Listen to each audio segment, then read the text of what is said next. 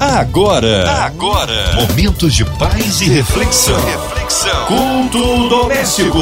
A palavra de Deus para o seu coração.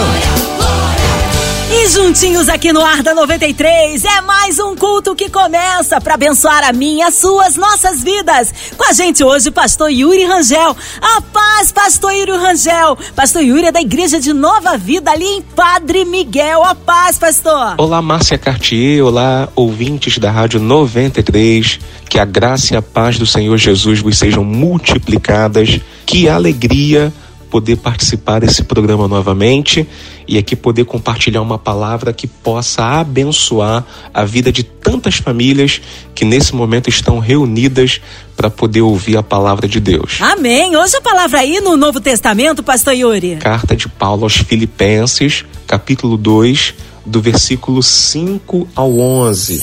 A palavra de Deus para o seu coração. Diz assim a palavra de Deus: Tende em vós mesmo o sentimento que houve também em Cristo Jesus, pois ele, subsistindo em forma de Deus, não julgou como usurpação o ser igual a Deus.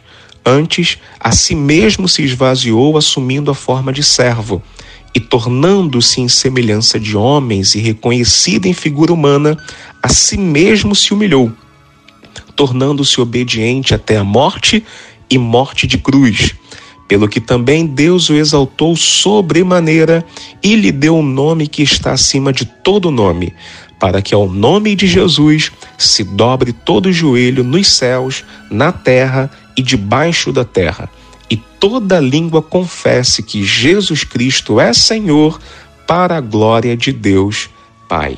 Que passagem linda, né? Que passagem maravilhosa, que inclusive muitos teólogos acreditam se tratar de um hino que a igreja primitiva devia ter para poder louvar o Senhor. Bom, independente de a passagem ser um hino ou apenas ser um trecho que Paulo incluiu na sua carta, o fato é que aqui Paulo traz uma recomendação muito importante para a gente, baseada no exemplo de Jesus Cristo. Então, quero falar um pouco sobre humildade. Essa passagem, ela, ela é muito rica, por meio dela, a gente pode abordar vários temas importantes, tanto de ética quanto de teologia cristã, mas eu quero chamar a atenção para essa virtude que é tão cara, é tão nobre, é tão valiosa no caráter cristão, que é a humildade. De acordo com o próprio texto, Paulo recomendou que nós tivéssemos o mesmo sentimento que havia em Cristo Jesus. Quando a gente lê os versículos anteriores, desde o versículo 3, por exemplo, Paulo já tinha dito que nós não deveríamos fazer nada por vanglória ou por partidarismo, mas que tudo devia ser, devia ser feito por humildade, né? Tudo devemos fazer por humildade. E é nesse contexto que Paulo então dá o exemplo de Jesus, de Jesus Cristo, recomendando que a gente tenha o mesmo sentimento que Cristo teve. Observe que o percurso que Jesus trilhou, né, desde o seu trono celestial até a sua morte vicária na cruz do Calvário, é um percurso que a gente não tem como imitar, a gente não tem como reproduzir o mesmo percurso, é algo inigualável. A condição de Deus que Jesus possui é, é, e que mesmo assim sendo Deus ele se fez carne e habitou entre nós. Essa é uma das é um dos grandes mistérios da doutrina cristã, que é a encarnação. Por outro lado, o sentimento que motivou Jesus a fazer o que ele fez é um sentimento que Paulo entende ser possível a gente reproduzir. E é por isso que ele recomenda que a gente tenha o mesmo sentimento que houve em Cristo Jesus. Diga-se de passagem, inclusive, que sentimento aqui não é uma emoção passageira, não é uma, uma emoção que nos sobrevém numa, numa circunstância isolada. A palavra grega que Paulo usa aqui tem a ver com pensamento, com forma de pensar. Isto é, o que Paulo está dizendo é que a gente deve enxergar a vida da forma como Jesus enxergava, pensar como ele pensava, ter as intenções que ele tinha. Né? E isso é uma, uma recomendação importantíssima. Tudo que Paulo é, relaciona do verso 5 em diante, né, pelo menos até o verso 11, que foi o que a gente leu, tem a ver com esse sentimento que ele exorta seus leitores a terem. É por isso, inclusive, que é só no verso 5 que Paulo usa um verbo no imperativo. Né? Até o verso 11, Paulo usa verbos, né? Outro, usa outros modos verbais, porém no verso 5 é quando ele usa o imperativo, que indica uma exortação. Então, tudo que ele recomenda dali em diante tem a ver com essa ordem de ter o mesmo sentimento que havia em Cristo Jesus. Isso é relevante porque a gente está vivendo uma época em que as pessoas sempre procuram uma referência, geralmente uma pessoa famosa, né, uma pessoa bem-sucedida, e assim as pessoas vão procurando alguém para imitar, alguém para reproduzir o mesmo modelo. As pessoas querem encontrar alguém como referência de riqueza, de beleza, de conquista, de sucesso, de prosperidade. Elas querem ser ricas como Fulano, querem ser bem-sucedidas como Cicrano, e são esses os modelos que o mundo nos incentiva a ter. Porém, o verdadeiro cristão já tem um modelo para seguir. E esse modelo não é um modelo de sucesso, não é um modelo de riqueza, mas é o principal modelo de caráter que todos nós devemos ter, que é o modelo de humildade de Jesus Cristo. Por isso, inclusive, o próprio Jesus, lá em Mateus 11, 29, já tinha dito que nós devemos aprender com ele a ser manso e humilde de coração. É por isso também que Paulo, na sua carta aos Coríntios, lá no capítulo 11, verso 1, no mesmo contexto né, em que ele recomenda a gente sempre considerar né, o que a gente faz, o que a gente vive em relação a outras pessoas, Paulo recomenda: sede meus imitadores como eu sou de Cristo. Isso era tão importante para Paulo que lá em Efésios, capítulo 4, versículos 1 e 2, ele exortou os Efésios dizendo: Eu vos rogo, como prisioneiro do Senhor, que andeis como é digno da vossa vocação em que fostes chamados. E aí no verso 2, Paulo explica como é essa vocação que nós fomos chamados. Ele diz: com toda humildade e mansidão. Então, para Paulo, andar de maneira digna como um cristão é andar com humildade, porque foi essa a principal virtude que norteou o caminhar de Jesus aqui na terra. Se Jesus é o nosso modelo e ele andou é, sempre com humildade, a gente também precisa reproduzir esse mesmo modelo de humildade. O que, que a humildade ensina para gente, sobretudo a humildade de Jesus, pelo menos com base nesse texto que a gente leu de Filipenses 2, dos 5 a 11? Eu destacaria aqui algumas características da humildade que são valiosas para a gente reproduzir nosso caráter também. Primeiro, a humildade, ela é reveladora. Guarda isso. A humildade, ela é reveladora. O que, que a humildade é reveladora? No texto do versículo 6, Paulo diz que Jesus, subsistindo em forma de Deus, não julgou como usurpação o ser igual a Deus. Olha a cristologia que Paulo defende, né? Paulo defende uma percepção de Jesus bastante elevada. Paulo afirma que Jesus é o próprio Deus.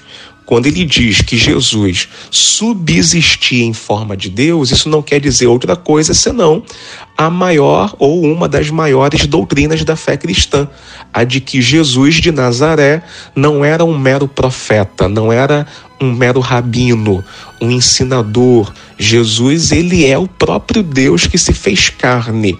Só que mesmo sendo Deus e mesmo tendo todas as prerrogativas divinas que lhe eram direito, o texto diz que ele se esvaziou a si mesmo, tomou a forma de servo e foi obediente. Ou seja, a sua condição divina, a sua condição exaltada, a sua condição elevada não o impediu de que ele, motivado pela humildade, vivesse como cada um de nós. Isso é importante porque coloca Jesus em contraste justamente com as origens do pecado. Quando a gente procura na Bíblia a origem do mal, a gente encontra pelo menos dois relatos que apontam essa origem, né?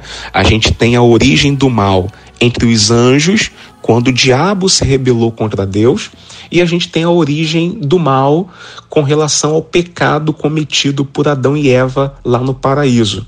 Só que ambos os relatos têm algo em comum. Em ambos os relatos, os personagens envolvidos estavam numa condição inferior e, devido à ambição de uma posição superior, é que eles se rebelaram contra Deus quanto ao diabo, por exemplo, lá em Isaías 14, que é uma passagem que fala sobre o rei da Babilônia, mas que faz uma possível alusão ao diabo, lá no capítulo 14, verso 13, o profeta diz o seguinte: E tu dizias no teu coração: eu subirei ao céu e acima das estrelas de Deus exaltarei o meu trono. Ou seja, o diabo tinha a pretensão de exaltar-se, de ser elevado, porém, tamanha ambição fez com que, na verdade, ele decaísse. O mesmo aconteceu com Adão e Eva. Lá no relato de Gênesis 3, a serpente diz para Eva, no verso de número 5, que se ela comesse aquele fruto, ela seria como Deus, sabendo o bem e o mal. E foi essa ambição que fez com que ela compartilhasse o alimento, né, o fruto com Adão, e ambos pecassem contra Deus. Ou seja, em ambas as passagens, nós temos alguém numa condição inferior, motivado pela ambição acabar se rebelando contra Deus. Jesus Cristo fez o caminho oposto. Ele já estava numa condição elevada, ele já tinha a forma de Deus, ele já era igual a Deus, entretanto, ele decidiu percorrer um, um, trilho diferente. Ele decidiu se colocar na nossa condição humana, rebaixar-se a nossa condição para viver como um de nós. Por isso que eu disse que a humildade é reveladora. Porque a humildade não tem a ver com dinheiro, não tem a ver com fama, não tem a ver com formação acadêmica. Ninguém é humilde porque é rico, ninguém é humilde porque é, é, é uma pessoa pobre, ninguém é humilde porque tem formação acadêmica ou porque é analfabeto. Humildade não se vê no exterior. Humildade não está na roupa que a gente veste, não está na aparência que a gente ostenta. Humildade é algo íntimo, é algo interno, que só se externa através de atitudes, não de, de uma aparência né, é, é, é, simplesmente ilusória, mas de uma atitude. Jesus, ele era o próprio Deus, ele não usurpava ser igual a Deus, ele tomou a atitude de servo e se colocou na nossa condição. Isso é humildade. A humildade ela é reveladora, né? Gálatas capítulo 6, verso 3, Paulo disse: "Alguém cuida-se alguma coisa, não sendo nada, engana-se a si mesmo". O mesmo Paulo, no capítulo 12 de Romanos, verso 16, ele diz: "Não ambicioneis coisas altas, mas acomodai-vos às humildes". Ou seja, o que Paulo recomenda para a gente é que a gente não deixe a ambição, a ganância, a avareza fazer com que a gente busque algo além daquilo que a gente deve. Nós devemos tomar o caminho de Jesus, né? E o caminho de Jesus é independente da condição que a gente tenha, por mais elevada que seja, a gente sempre se colocar na condição de servo, de obediente, de pessoa modesta, humilde, porque é isso que nos leva a alcançar aquilo que Deus reservou para nós. A segunda característica que eu observo da humildade nesse texto é que, além de reveladora, ou seja, ela revela o nosso caráter, nosso interior, a humildade ela é agregadora. Por que, que a humildade é agregadora? O texto diz que Jesus esvaziou a si mesmo e, a, e assumiu, tomou a forma de servo. Essa frase que Paulo usa é uma frase de muito difícil é, é, explicação, de interpretação. Né? Os teólogos debatem muito sobre o que exatamente Paulo quis dizer com esse esvaziamento de Jesus. Mas um fato que os cristãos concordam nesse texto é que Jesus não deixou de ser Deus para ser homem. Ele não abriu mão da sua divindade. Ele não deixou de ser Deus. Ele continuou sendo Deus. Mas a humildade fez com que ele agregasse mais uma natureza, que no caso é a natureza humana. Então a humildade não faz a gente perder. A humildade faz a gente ganhar. A humildade não faz a gente deixar de ser. A humildade faz com que aquilo que a gente já é se aprimore né, se acrescente, se agregue. Jesus ele já era perfeito na sua condição divina, mas a humildade fez com que ele agregasse à sua essência uma nova natureza que é a natureza humana. Isso a humildade faz com a gente. A humildade ela agrega. O rico não deixa de ser rico quando ele é humilde. O sábio não deixa de ser sábio quando ele é humilde. O chefe não vai deixar de ser chefe porque ele é humilde. A humildade não faz a gente perder o que a gente tem. A humildade não faz a gente perder o que a gente é. Pelo contrário, a humildade agrega, a humildade acrescenta, a humildade faz com que a gente, com que a gente seja mais do que a gente é. Isso é maravilhoso. Um exemplo bem simples é a sabedoria, o conhecimento. A pessoa orgulhosa, ela não aprende mais. Por quê? Porque ela não tem humildade para poder sentar e ouvir. Já o humilde não, o humilde, independente daquilo que ele já sabe, a pessoa humilde senta para ouvir mais e aprender mais. E quanto mais ele senta para ouvir e aprender, mais conhecimento ele agrega. Por isso que Provérbios 11, verso 2 diz que com os humildes está a sabedoria. Então, quem é inteligente se torna ainda mais inteligente justamente por ser humilde. Quem é rico se torna ainda mais rico por ser humilde. Por quê? Porque a humildade não faz a gente perder a riqueza. A humildade faz o rico enriquecer em outra coisa, que são as boas obras. 1 Timóteo 6, verso 18, Paulo recomenda que os ricos façam bem e enriqueçam em boas obras. Uma pessoa que é rica, mas é soberba, ela é rica apenas de dinheiro, nada mais. Agora, uma pessoa que é rica e tem humildade, além da riqueza financeira, ela agrega riqueza de boas obras. Porque é isso que a humildade faz. A humildade faz a gente agregar, crescer. A humildade faz a gente conquistar mais. Por isso que Mateus 5,3 diz que bem-aventurado é o pobre de espírito, porque dele é o reino dos céus. Por isso que Mateus 18 18, verso 4, Jesus disse que aquele que se tornar humilde como a criança, esse será o maior no reino dos céus. Porque a humildade agrega, a humildade faz com que a gente ganhe e receba ainda mais. Por fim, a humildade, além de agregadora, ela é compensadora. Isso vai muito em linha com o que a gente acabou de dizer, né? Que a humildade faz a gente crescer. O texto diz que decorrente dessa atitude que Jesus tomou, né, de ser obediente até a morte, morte de cruz, no verso 9, Paulo continua dizendo que Deus o exaltou sobremaneira e lhe deu o nome que é sobre todo nome, por causa da atitude de Jesus de se auto-humilhar para poder salvar a humanidade, Deus o recolocou numa condição sobremaneira exaltada, para que todo joelho, no céu, na terra e debaixo da terra, se curve diante dele. A humildade, então, ela é compensadora.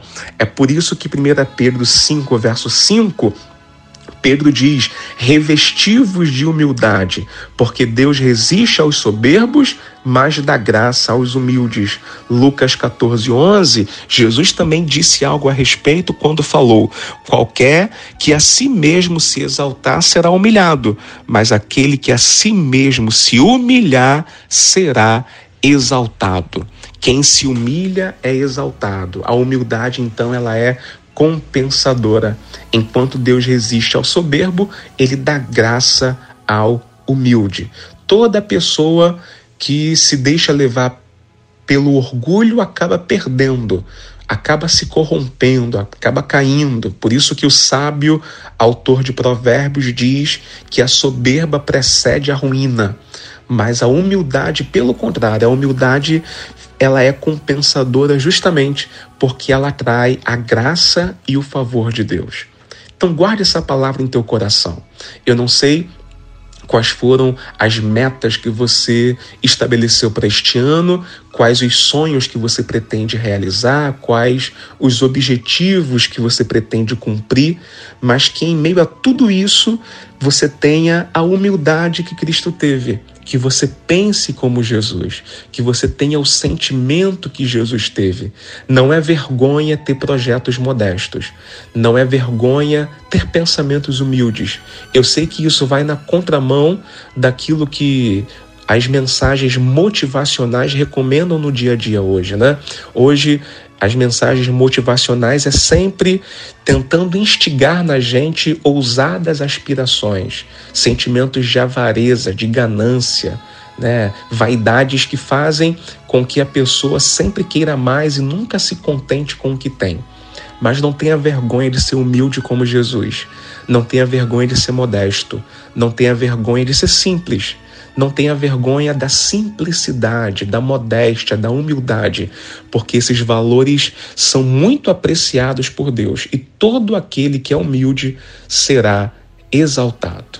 Eu quero orar com você, eu quero orar pela sua família, eu quero orar pela sua vida, eu quero orar pelas suas metas, eu quero orar pelo seu ano de 2023. Então, se você pode você fecha aí os, seus, os teus olhos comigo.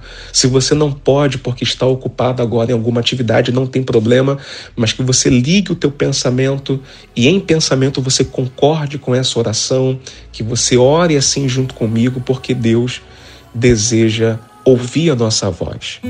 Amém, aleluia, palavra abençoada, palavra de poder. Nesta hora queremos unir a nossa fé à sua, porque com certeza Deus quer operar um milagre em nossas vidas, incluindo você e toda a sua família, seja qual for a sua petição.